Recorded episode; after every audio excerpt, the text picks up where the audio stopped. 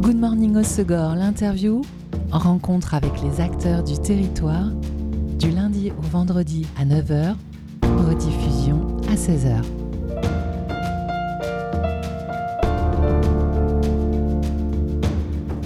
Bonjour à tous, bienvenue dans Good Morning Osegor, l'interview sur Web Radio. Fin mai est sorti Staff 2, le nouvel album de Petit Fantôme, un album pluriel et parfait qui met tout le monde d'accord, déjà salué par la critique, le genre de chanson qui vous touche, vous embarque, vous fait réfléchir, vous rend heureux ou mélancolique. Et pour vous le présenter, j'ai le plaisir de recevoir Pierre Loustono, alias Petit Fantôme. Bonjour Pierre.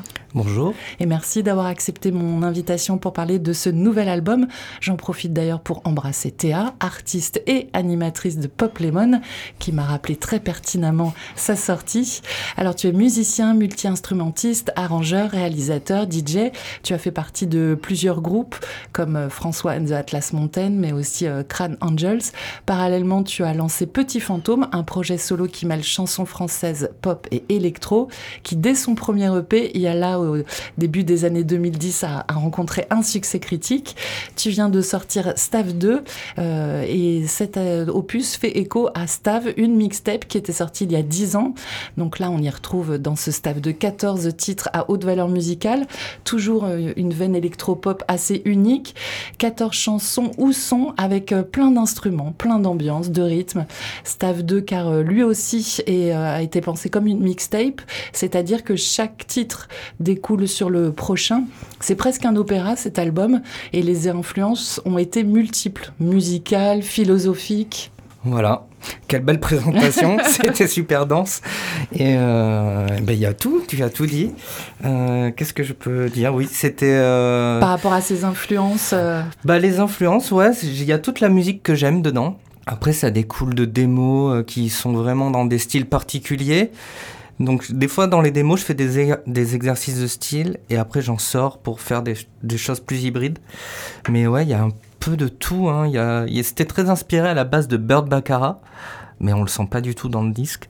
Mais dans les suites d'accords, Bird Baccarat, des groupes comme Penguin Café Orchestra, des, des, des musiciens japonais, des groupes anglais euh, de pop. Euh, c'est vraiment très très varié. Et j'ai vu une euh, influence aussi de Deleuze? Plus de Roland Barthes. Ah, Roland Barthes. Ouais, plus Roland Barthes. En fait, c'était déjà une inspiration dans l'album d'avant, qui s'appelle Un mouvement pour le vent, où il y a une chanson qui s'appelle euh, Je m'abîme. Et c'est le premier chapitre euh, des fragments amoureux, qui fait Je m'abîme, euh, je succombe. Et du coup, il y a une chanson dans le nouvel album qui s'appelle Elle succombe. C'est la suite. ça faisait un peu le lien entre l'album d'avant. Alors c'est euh, Staff 2 aussi parce qu'il euh, fait référence au premier euh, volet, des références musicales et personnelles.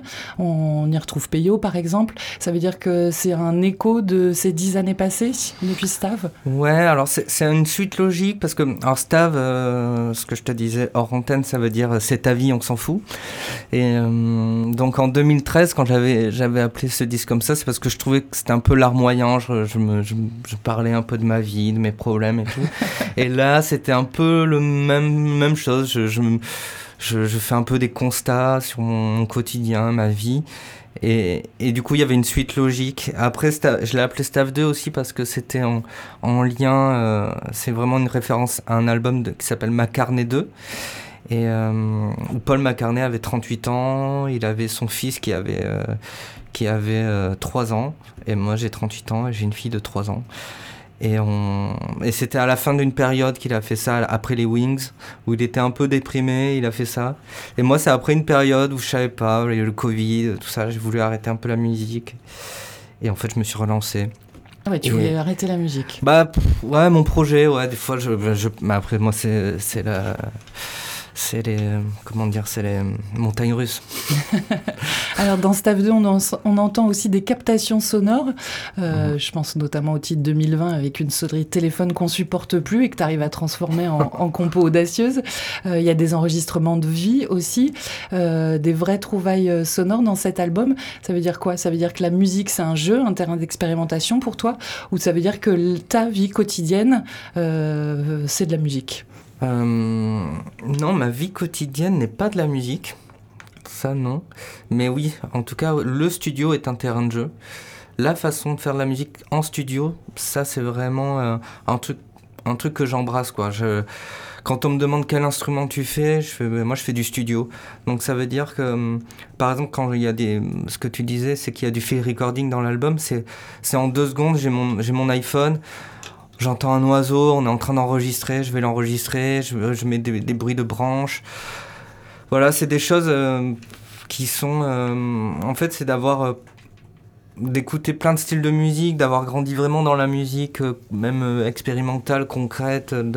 Voilà, j'envisage vraiment ma musique comme un espèce de. Un peu de poésie. Donc, du coup, j'y mêle un peu. J'adore mélanger un peu les matières. Donc, instruments de musique, il y a beaucoup d'instruments acoustiques dans l'album. Il y a voilà, musique acoustique.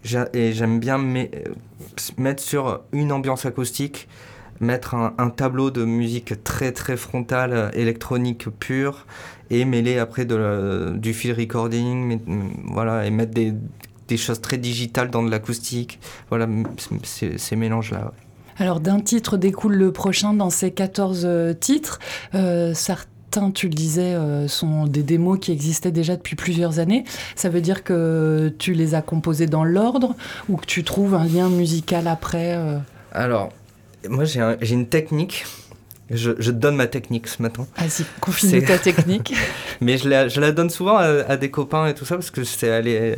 Je, je me, souvent, je suis un peu tout seul. C'est que moi, je pars d'une feuille blanche. Je, déjà, je choisis un titre d'album. Et après, j'écris des titres de chansons. J'en écris 10 ou 11. Et, euh, donc je réfléchis pendant 30 minutes, j'écris des titres. Tu sais pas ce qu'il y aura dans ces chansons? Non, j'écris des titres et après euh, je prends titre par titre et je fais des chansons. C'est quand je suis en phase de, création quoi. Et, je, et, après j'ai 10 titres et l'album il est fait en fait et je fais pas plus quoi. Et après euh, du coup ça a été c'est parti de ça à la base Stave 2 et j'en avais fait 10 et après il y en a deux que j'ai pas gardé de cette, de cette époque là et, après j'ai fait deux morceaux en plus que j'ai rajouté. Et euh, mais voilà, après il y a une histoire particulière, c'est que j'avais un peu laissé tomber toutes ces démos en 2018. Je les avais mis dans un disque dur et j'avais un peu laissé tomber. Et c'est euh, Félix Buff, le batteur de Willis Monde et batteur de Petit Phantom, super copain, qui m'a fait mais tu sais Pierre, j'écoute tout le temps tes démos. Euh, en fait, c'est un album quoi, il faut le il faut le sortir quoi. Qu'est-ce que tu fais? Et du coup, je m'y suis relancé comme ça. Et c'est vrai que Petit Fantôme, c'est un projet solo, mais tu n'as pas réalisé cet album tout seul. Tu parles de Félix. Euh, il y a aussi Pierre Rousseau. Et tu avais travaillé des, des, titres avec lui déjà il y a quelques années. Bah, c'est euh, ce que j'explique souvent, c'est que hum, pour faire la musique qu'on veut, souvent, c'est bien de s'entourer de, de, de, gens avec qui on se sent vraiment proche musicalement. Et plus on rajoute des gens, et plus on arrive à faire la musique qu'on a envie d'entendre. Et euh, avant, j'avais pas ce truc-là. Je faisais tout tout seul. Euh, je mettais je mettais pas vraiment les gens dans le projet. Euh, j'aimais bien être un peu seul. Mais là, ouais, de rajouter des gens, je, vois que j'arrive à plus à la musique qui me ressemble. Et Pierre, en fait, c'était, on a voulu travailler ensemble déjà en 2015. On est quoi? 2023, ouais. 2015 sur un morceau qui est dans l'album qui s'appelle Elle succombe. Et on l'avait pas, on l'avait pas fait. Et après, il y avait un autre morceau, S'il te plaît, apaise-toi, où là, je lui avais envoyé la démo. Et là, il avait fait, euh, il avait fait déjà une petite démo. Et après, il y a eu le Covid et tout ça, donc on a un peu laissé tomber. Et après, euh, quand Félix m'a remotivé euh, à faire l'album, j'ai écrit un message à Pierre. bon, tu veux qu'on refasse S'il te plaît, apaise-toi? Là, je me relance dans l'album. Il m'a fait J'arrive lundi. J'ai écrit le, il, est à Paris, je lui ai écrit le, le, vendredi soir, il me fait j'arrive lundi, et il était là lundi, et puis on a fait ça en, deux jours, c'était plié. Et ça, c'est, euh, voilà, c'était super. La richesse de cet album et de ton projet aussi, solo, c'est aussi le chant en français. Euh, tes productions sont modernes, super musicales, et les textes en français à la fois simples, poétiques, philosophiques. Tu me redonnes foi en la chanson française. C'est un genre que tu as toujours aimé, et pourquoi? Alors, bah justement, non, j'en ai vraiment pas écouté. J'ai écouté euh, très peu de musique française quand j'étais. Euh, alors moi, j'ai vraiment grandi dans la musique. Mon père est un grand mélomane. Et du coup, j'ai grandi vraiment dans la musique anglaise avec euh, tous les nouveaux romantiques et le post-punk anglais. XTC, Prefab Sprout, tous ces groupes-là, anglais, plus la Britpop après qui est arrivée dans les années 90. Voilà, j'ai vraiment été bercé par la musique anglaise. Et les peu de groupes que j'aimais en français étaient vraiment. Euh, moi, j'ai aimé Les Innocents, par exemple, quand j'étais petit, ou euh, L'affaire Louis Trio, des choses comme ça qui sont assez. Euh, L'affaire Louis Trio, c'est en fait, quand on, y réfléchit, c'était assez fou quand même. C'était super ambitieux et souvent on dit que c'était les XTC français, en fait, quand on commence à, à réfléchir et même à analyser la musique. C'est euh, point de vue production et musical, c'est vraiment euh, hyper poussé. Quoi, Hubert Mounier, le chanteur, c'était vraiment incroyable. Et après, j'ai euh, voilà 12 ans, le premier album de Philippe Catherine a été important pour moi, mais j'ai très très peu écouté la musique française. C'était vraiment, j'étais pas à l'aise avec ça, ça me mettait mal à l'aise. Mais j'ai chanté en français parce que c'était la façon, c'était la chose la plus punk que je pouvais faire en fait quand j'étais à Bordeaux quand tout le monde chantait en anglais autour de moi et que le français c'était vraiment la honte de chanter en français parce que j'étais vraiment dans un réseau voilà très indé DIY euh, et euh, chanter en français ça se faisait pas quoi. C'était vraiment euh, vraiment ringard c'était voilà c'était vraiment la variété française c'était ringard. En fait tous les tous mes copains chantaient en anglais et du coup on faisait des soirées dans un bar qui s'appelle l'Inca et moi, je commençais à faire mes chansons en anglais, tout ça, comme tout le monde, avec euh, tout le monde qui parle à moitié anglais, en fait. Tout le monde parle anglais, mais pas très bien. Et on, on, chante en anglais, quoi. Je trouvais ça absurde, en fait, parce qu'on était à Bordeaux, il n'y avait aucun anglais dans le public. Je dis, ah, mais c'est absurde, en fait, pourquoi on fait ça? Et je fais, mais je vais chanter en français pour que ce que je vais chanter va être immédiat et il n'y aura pas de traduction. Ils vont pas. Euh, ce que je vais chanter va être complètement euh, immédiat, de, quoi, vraiment de suite. Quoi. Je voulais avoir ce, ce, choc euh, direct et, et, me sentir seul aussi. Et avoir ce truc un peu. Euh, un peu. Euh, je me trouvais plus rebelle de chanter en français quand c'est la honte. Et du coup, je trouvais ça beaucoup plus punk. Et il y avait un plus grand challenge en fait. Parce que j'en écoutais pas. Tous mes copains détestaient ça. Et je me suis dit, ok, bah moi je vais chanter en français. Un vrai et c'était en 2008. il y avait très peu de pop française encore. C'était en fait, on, est cette génération qui a un peu relancé cette pop française dans fin quoi début 2010 et on mais en fait c'était juste être dans l'air du temps à un moment quoi. Je l'ai senti un truc comme ça. Et euh, mais ça a été un une super expérimentation parce que j'ai eu une mon idée ça a été de chanter en français comme euh, les groupes que j'aimais qui étaient à l'époque Mercury Rêve Flaming Lips. C'est-à-dire très peu de mots et des un peu envolés et je me suis dit, je vais chanter comme Mercury Rêve et, en français. Dans l'album, il y a la chanson Apaise-toi en featuring avec Étienne Dao. Comment elle est née cette euh, collaboration? Et alors cette collaboration, elle est née. Euh, Étienne Dao nous a toujours euh, soutenus en fait. C'est un, on l'a rencontré à Londres. Tu dis nous, c'est qui? Bah, je dis nous parce que ouais, c'est, j'arrive pas à, ouais, je le, je le mets sur du collectif parce que il est vraiment comment dire, il, écoute tout. Il sait tout ce qui se passe de la, des jeunes générations ou des, des jeunes musiciens. Il les connaît tous, il, écoute, il écoute tout. C'est une sentinelle, quoi. C'est vraiment, euh, il, est en haut d'une tour et il regarde tout ce qui se passe, quoi. Il est vraiment super curieux et, euh, c'est assez génial. Et bref, on s'est rencontrés en 2013 euh, à, Londres. On jouait avec François Andy Atlas Mountain dans un club. Et on finit de jouer, et François, il me fait T'as vu ce qu'il y avait dans le public? Je fais Non. Il y avait Etienne Dao. Je fais Ah ouais, incroyable. Et on va au, stand de Merch, et il était au Merch. Il nous attendait, il a acheté tous les disques. Et, euh, et depuis ce jour-là, en fait, on a toujours été en contact. Il nous a toujours écrit un mail, ou toujours resté en contact. Il a mis François dans, dans un album. Voilà, il a toujours soutenu. Moi, sur mon album d'avant, il m'a fait jouer. Euh, il, a, il, en parlait dans ses interviews. Vraiment, c'était euh, c'était incroyable. Quoi. Et, euh, et du coup, il m'a invité euh, en 2017 pour la sortie de son album, pour sa release party au, au Silencio à Paris, un club, et à faire un concert. On a fait un concert en groupe. Et j'ai fait ce concert. Donc un peu gratin, parisien, tout ça. On arrive de Bayonne, euh, je sais pas, j'étais fatigué. On fait ce concert, j'étais à fond. mais un peu tendu parce que j'ai toujours un peu ce truc un peu euh, post-punk quand je joue. Mais là j'étais un peu tendu je sais pas ça m'a tendu. Et euh, et on sort de scène c'était un bon concert hein, quand même. On sort de scène. Et euh, Étienne il vient me voir dans les loges il me fait bon Pierre c'était super. Mais apaise-toi s'il te plaît, apaise-toi, Pierre, parce que tu vois, nous, on, aime ta musique, on est content de venir te voir enlève un peu ta colère sur scène, quoi. Euh, on n'en a pas besoin, nous on est content de venir te voir, on veut t'écouter, euh, on passe un bon moment euh, tranquille, quoi. Et c'est vrai que à chaque fois, j'ai toujours un peu une colère, un peu comme si je jouais ma vie. Et, et, du coup, je suis rentré à Bayonne et du coup, ça m'a un peu inspiré parce que j'avais un peu ce truc qui se apaise-toi, quoi, avec la voix d'Étienne Dao. Là. Et du coup, j'ai fait une chanson une démo, et puis je l'avais envoyé, je fais euh, voilà, j'ai fait une démo, ça, ça l'a fait rire. Et du coup, quand j'ai relancé l'album, j'ai fait est-ce que tu veux chanter le refrain? Il m'a fait mais bien sûr, je chante les refrains.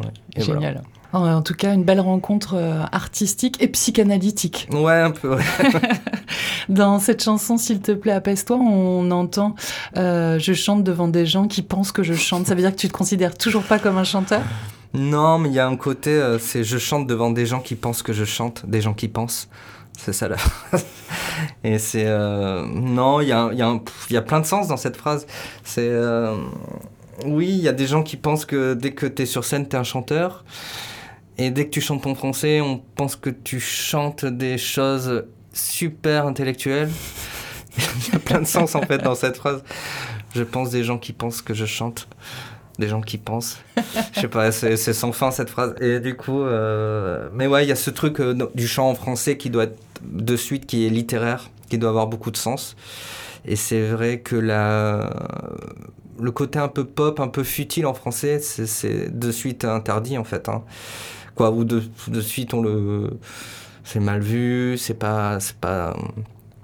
C'est trois cafés gourmands quoi. Et. Euh, mais voilà. Mais non, non c'était des, des, petites phrases. Après, les, les textes, j'y passe pas beaucoup de temps non plus. Mais Ils viennent après la musique, les textes? Ils viennent en même temps. En fait, euh, je, je compose, je produis, je mixe et j'écris en même temps. Euh, voilà, le morceau, il se fait vraiment tout en même temps. Et les, le texte, euh, c'est vraiment ma prochaine étape, c'est vraiment travailler les textes. Parce que j'y passe très peu de temps. Mais un peu comme comme un truc qu'on fait un peu pas très bien quoi. C'est je j'y vais mais j'y vais pas vraiment. Comme si j'avais peur d'y aller un peu dans les textes. Donc je, je reste dans un peu des haïkus avec euh, où je fais vraiment confiance à mon intuition et à et à et à mon inconscient parce que c'est que que ça. Souvent les textes je les comprends euh, après que l'album soit sorti souvent. Ou même trois ans après, après quoi. Je me dis ah d'accord dans cette chanson je disais ça ah ouais, c'est chaud quand même. Il faut peut-être pas tant les travailler que ça, parce qu'ils sont très bien comme ça. Et, euh, puis nous, on les reçoit aussi à notre manière, avec notre sensibilité. On, on entend ce qu'on a envie euh, d'entendre aussi. Ouais, voilà. Mais du coup, je travaille quand même. Euh, je travaille un minimum les textes pour qu'ils soient un peu. un, un, peu. comment on dit qui, qui, rassemble un peu tout le monde, quoi. Tout le monde peut se retrouver dans ces histoires. Quoi. Mais c'est réussi. Bah merci. On va se faire une pause en musique avant de poursuivre la découverte de ce nouvel album. Staff euh, avec ton choix musical, tu as choisi l'artiste Hiroshi Yoshimura. Euh, le titre, c'est Dance PM. Pourquoi lui et pourquoi ce titre? Alors, c'est une chanson que j'ai beaucoup écoutée parce que quand tu m'as demandé un titre qui m'inspire, alors, c'est trop dur comme question. un seul titre, mais... mon Dieu, c'est trop dur. Et euh, en fait, euh, je suis allé voir dans, dans les playlists euh, le titre que j'ai le plus écouté l'année dernière quand j'ai composé mon album. En fait, c'est ça. Et en fait, lui, je l'ai découvert assez tard hein, par rapport à d'autres gens. Quoi, je l'ai découvert en 2017 quand ils ont réédité ses disques. Et je suis, c'est vraiment une philosophie d'écriture et d'approche de la musique auquel je tends. Je veux vraiment finir comme lui, quoi. c'est euh, voilà, c'est un temps euh, infini, euh, une sagesse parfaite quoi.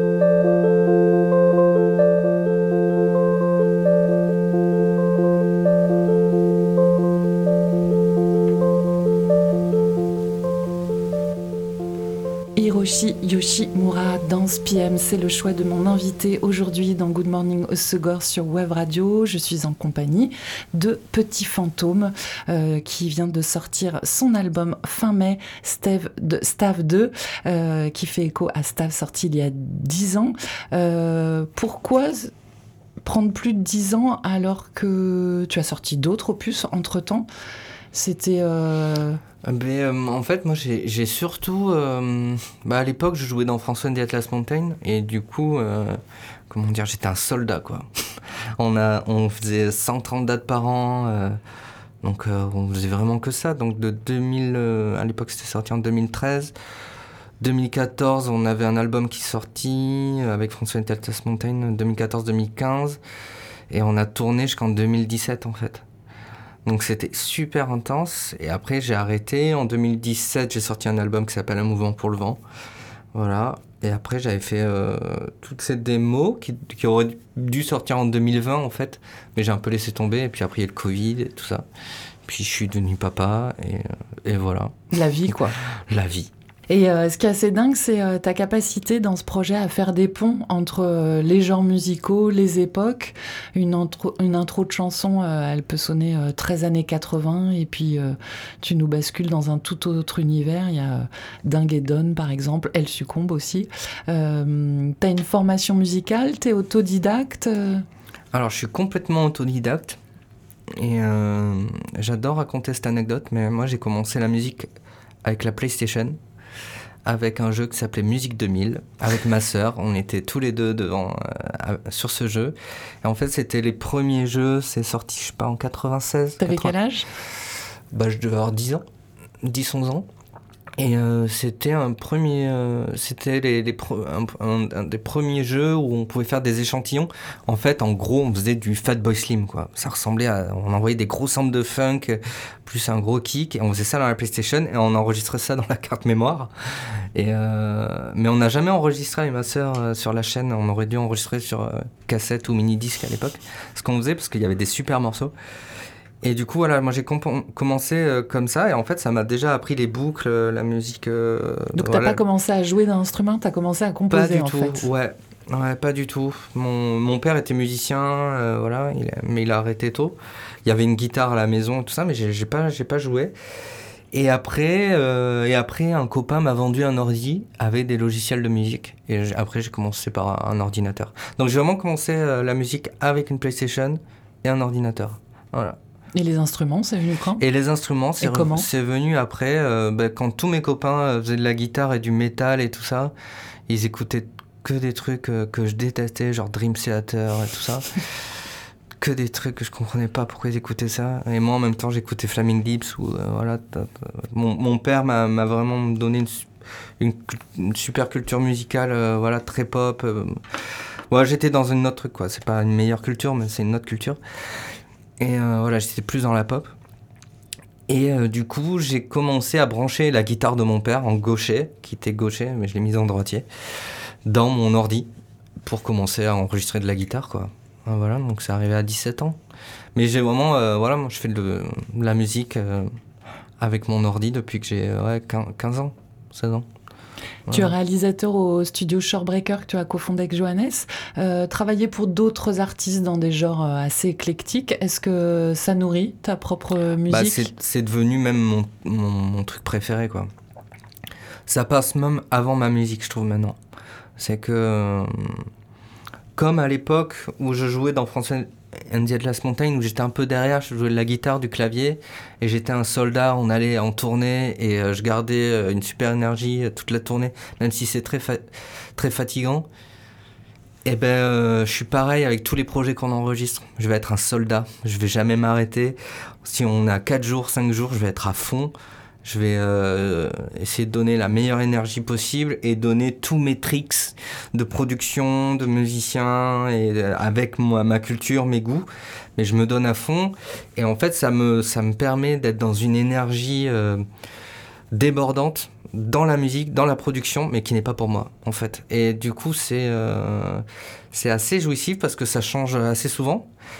Et, il n'y a pas le poids de bosser pour euh, sa musique et d'être lead, d'être d'être le devant, de porter le projet. Moi, je vais être la J'adore être dans la position de l'artisan qui, met son tablier et faire allez vas-y euh, qu'est-ce qu'on fait aujourd'hui il euh, y a quoi à bosser moi j'adore ça quoi et je, voilà je me vois faire ça jusqu'à jusqu'à la fin de ma vie quoi et euh, voilà j'adore être un artisan de studio quoi et parmi les derniers artistes que tu as accompagnés, il y en a un ou deux que tu nous recommandes d'écouter?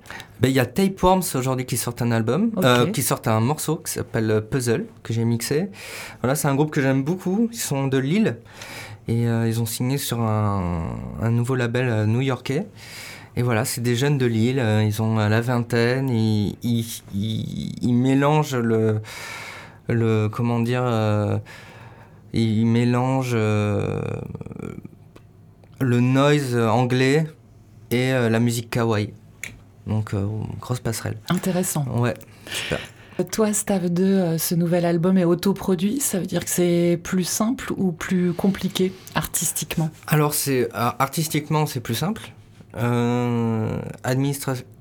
niveau administratif, c'est beaucoup plus relou.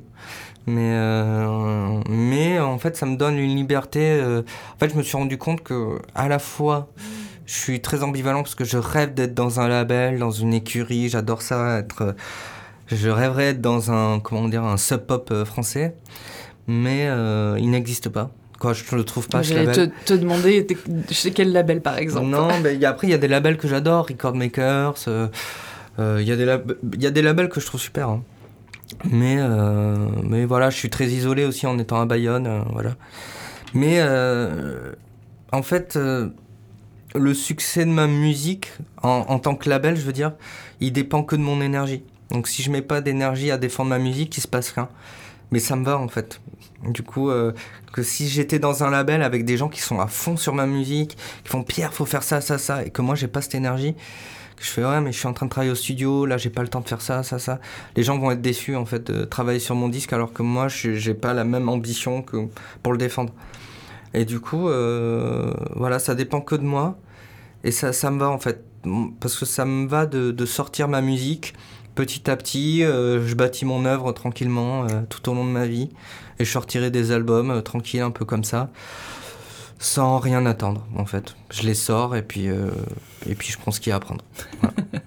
ce... Qui a signé la pochette Qui a un montage euh, de photos de, de ta vie en fait, hein, de, de, Staff 2, des bah, références euh. Ouais, bah c'est moi. Ok. C'est moi, je fais toujours mes, mes, art... mes artworks.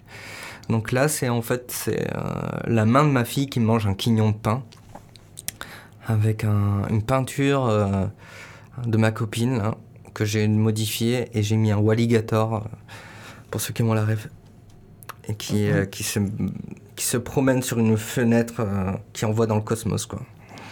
Voilà. Parfait, tout est dit. L'album, il est disponible en digital, une version physique sera envisageable Alors, j'aimerais bien ouais, faire une sortie vinyle sur automne-hiver. Voilà. Ok, cool. Je suis là-dessus. Parfait. Euh, il y a une dimension lyrique dans ta musique et dans cet album. Euh, composer des musiques de films, ça te plairait hein? Ah ouais, à fond. Ben, j'ai toujours aimé ça, ouais. Mais euh, je me suis jamais lancé dedans. J'ai fait quelques, quelques morceaux pour, pour des petites campagnes et tout ça. Mais voilà, c'est un réseau qu'il faut avoir, musique de film et tout ça. Mais oui, j'adore ça, ouais. Et euh, il y a eu un superbe teaser euh, pour euh, cet album tourné dans le gel 2000 de la Benne, avec deux acteurs, des magnifiques costumes. Ça donne envie de voir des clips, c'est prévu ça? Non, j'ai pas. Ben non, justement, j'ai pas fait ça. Je voulais juste faire un super teaser pour donner envie. Et mais c'est surtout la rencontre de voilà de, de gens extraordinaires qui, qui sont costumiers, qui s'appellent Wan Chuzi qui sont en soul, qui sont des, très grands euh, costumiers, qui ont, en fait, ils ont gagné le prix Villanoï des jeunes créateurs, et ils ont monté une marque qui s'appelle Choosy, et, euh, euh, ils font tout en recyclage, avec tout ce qu'ils trouvent en soul, avec toutes les usines de caoutchouc, avec tous les gens qui font du, de, du parachute, les cordes d'escalade. Bref, ils créent des costumes incroyables et avec le prix Villanoy, ils ont pu travailler avec les, usines Chanel. Donc les costumes qu'on voit dans le teaser euh, ont été fabriqués avec les ateliers Chanel. Donc c'était trop classe. Classe, bah oui, dans ce gel 2000. Dans le gel 2000, parce que les, d'ailleurs ils nous ont, euh, le patron du gel 2000 a été euh, super. Euh, s'il écoute, je le remercie. Il a été incroyable. Il nous a, il nous a ouvert les portes du gel 2000. Voilà, super Avec tout son cœur. Ouais, franchement c'était génial. Et donc pas de clip. Et pas de clip, non, parce que souvent un clip, euh, ça coûte plus cher, euh, ça coûte deux fois plus cher que faire un, album, en fait. Les gens s'en rendent pas compte, mais euh, faire un clip, c'est c'est toute une organisation. Moi, je suis à fond pour, mais j'ai pas les moyens, je trouve, de, de mobiliser tous les gens pour, pour faire un, un clip. parce que j'aimerais faire des trucs assez chiadés, mais il faudrait que je trouve une boîte de prod pour le faire. Non, le message est passé. Ouais, ou pas. Et des concerts Et des concerts, alors je vais essayer de faire des concerts euh, en automne-hiver. Voilà, il y a quelques dates euh, qui vont arriver. Une date à Poitiers au Confort Moderne avec, euh, avec Chloé et Benchemi. voilà, il y a une petite tournée qui, est en train de se monter voilà, sur l'automne-hiver. Une date à la Tabale en décembre, normalement. voilà. Bon, mais à suivre sur tes réseaux sociaux, Petit Fantôme, et euh, ne manquez pas d'écouter donc ce Staff 2 sur toutes les plateformes de streaming. On va se quitter en musique avec ce fameux titre, S'il te plaît, apaise-toi.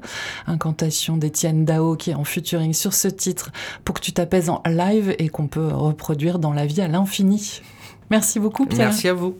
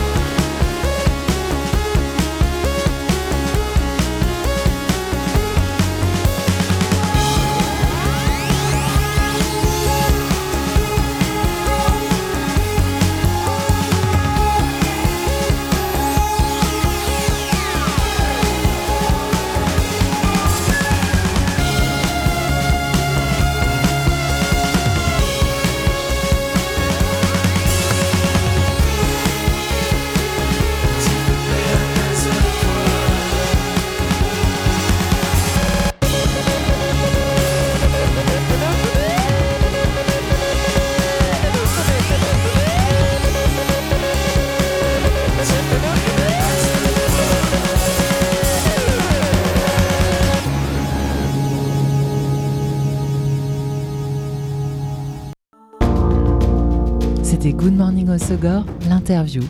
Rencontre avec les acteurs du territoire du lundi au vendredi à 9h, rediffusion à 16h.